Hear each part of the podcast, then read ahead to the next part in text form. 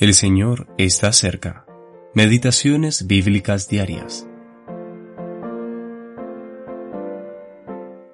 Una mujer que padecía de flujo de sangre se le acercó por detrás y tocó el borde de su manto, y al instante se detuvo el flujo de su sangre. Entonces Jesús dijo, Alguien me ha tocado, porque yo he conocido que ha salido poder de mí. Lucas capítulo 8 versículos 43 al 46. Las vestimentas de Cristo. Segunda parte. Su poder.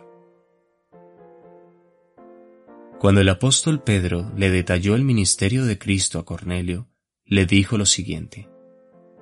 Dios ungió con el Espíritu Santo y con poder a Jesús de Nazaret. Hechos capítulo 10, versículo 38.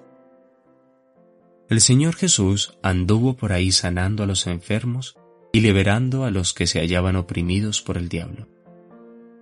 Las personas de Nazaret también dieron testimonio de esto cuando expresaron que el Señor Jesús había realizado grandes milagros. Marcos capítulo 6, versículo 2. En el texto de hoy, él preguntó quién lo había tocado, no porque no lo supiera, sino más bien para que la mujer se acercara a él. Había percibido que había salido poder de él. Qué maravilloso ver que todo lo relacionado con el ministerio de Jesús en la tierra no era simplemente una cuestión de poder, sino también de gracia, porque el poder salía de él para bendecir a otros. Lleno de gracia, él llevó a cabo grandes y poderosas obras hacia los pecadores perdidos pues no vino para condenar al mundo, sino para que los pecadores pudiesen ser salvos. Juan capítulo 3, versículo 17. Sin embargo, en un día muy cercano, el Señor Jesús se vestirá de otras vestimentas de poder. El día de gracia culminará y llegará el día de la venganza. Isaías capítulo 61 versículo 2.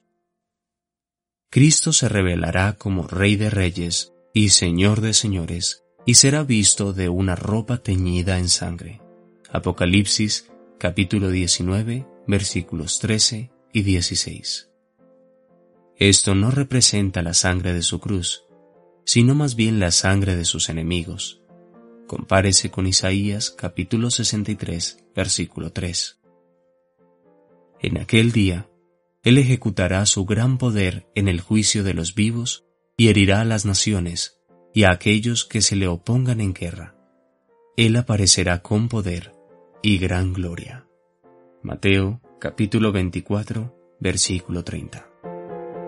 Brian Reynolds